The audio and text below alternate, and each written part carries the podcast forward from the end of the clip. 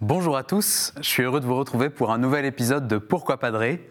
Aujourd'hui, nous avons la question de Vincent qui a 19 ans. Il nous parle de cette phrase où Jésus nous dit Votre récompense sera grande dans les cieux. Quelles peuvent bien être ces fameuses récompenses? Alors le texte que vous nous citez, cher Vincent, c'est la fin de l'évangile des béatitudes dans Saint Matthieu. Les béatitudes, en fait, c'est un gros paradoxe.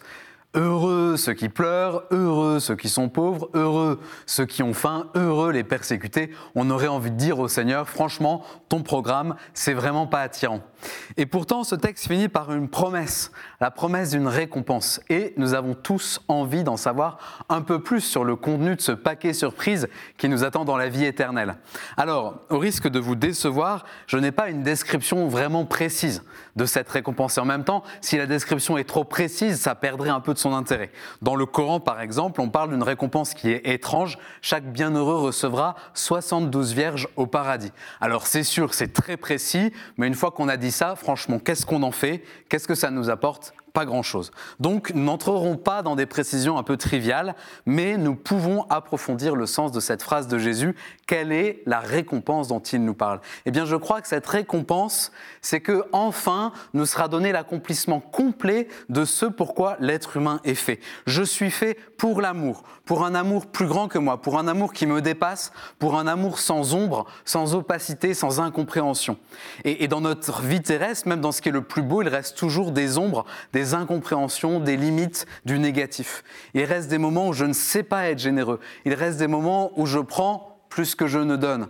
Il reste des moments où je me replie sur moi-même. Et donc la récompense, c'est d'entrer dans l'expérience de l'amour dans sa totalité, dans une communion complète avec Dieu qui est l'amour en plénitude. Et c'est la plus grande aventure qui puisse arriver à un être humain. C'est la chose la plus désirable qui soit. Voilà la récompense. Pouvoir enfin aimer à la hauteur de Dieu. Et on comprend bien que ce cadeau, ce don, cette récompense, ça n'est pas quelque chose que nous pouvons mériter. C'est le Christ qui l'a mérité pour nous et nous donne d'y participer gratuitement.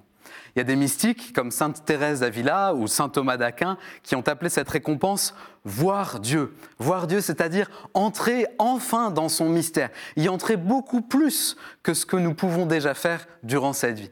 Et les orthodoxes appellent ça, eux, la divinisation, c'est-à-dire qu'en voyant Dieu, on devient comme lui. Il nous permet d'entrer dans sa propre vie. Alors cette aventure, cette récompense, ça va être quelque chose d'extraordinaire. Préparons-nous à la vivre, préparons-nous à faire ce grand voyage vers Dieu, un peu comme Christophe Colomb a dû se préparer avant de partir pour des terres inconnu. Nous ne savons pas vraiment comment sera la vie éternelle, mais nous savons que ce sera la plénitude du bonheur. Alors merci beaucoup pour votre question, mon cher Vincent. Envoyez-nous beaucoup d'autres questions par email à l'adresse pourquoipadré.com ou bien sur les réseaux sociaux avec le hashtag pourquoipadré. Et puis vous retrouverez cette vidéo et toutes nos vidéos sur le site ktotv.com. À bientôt!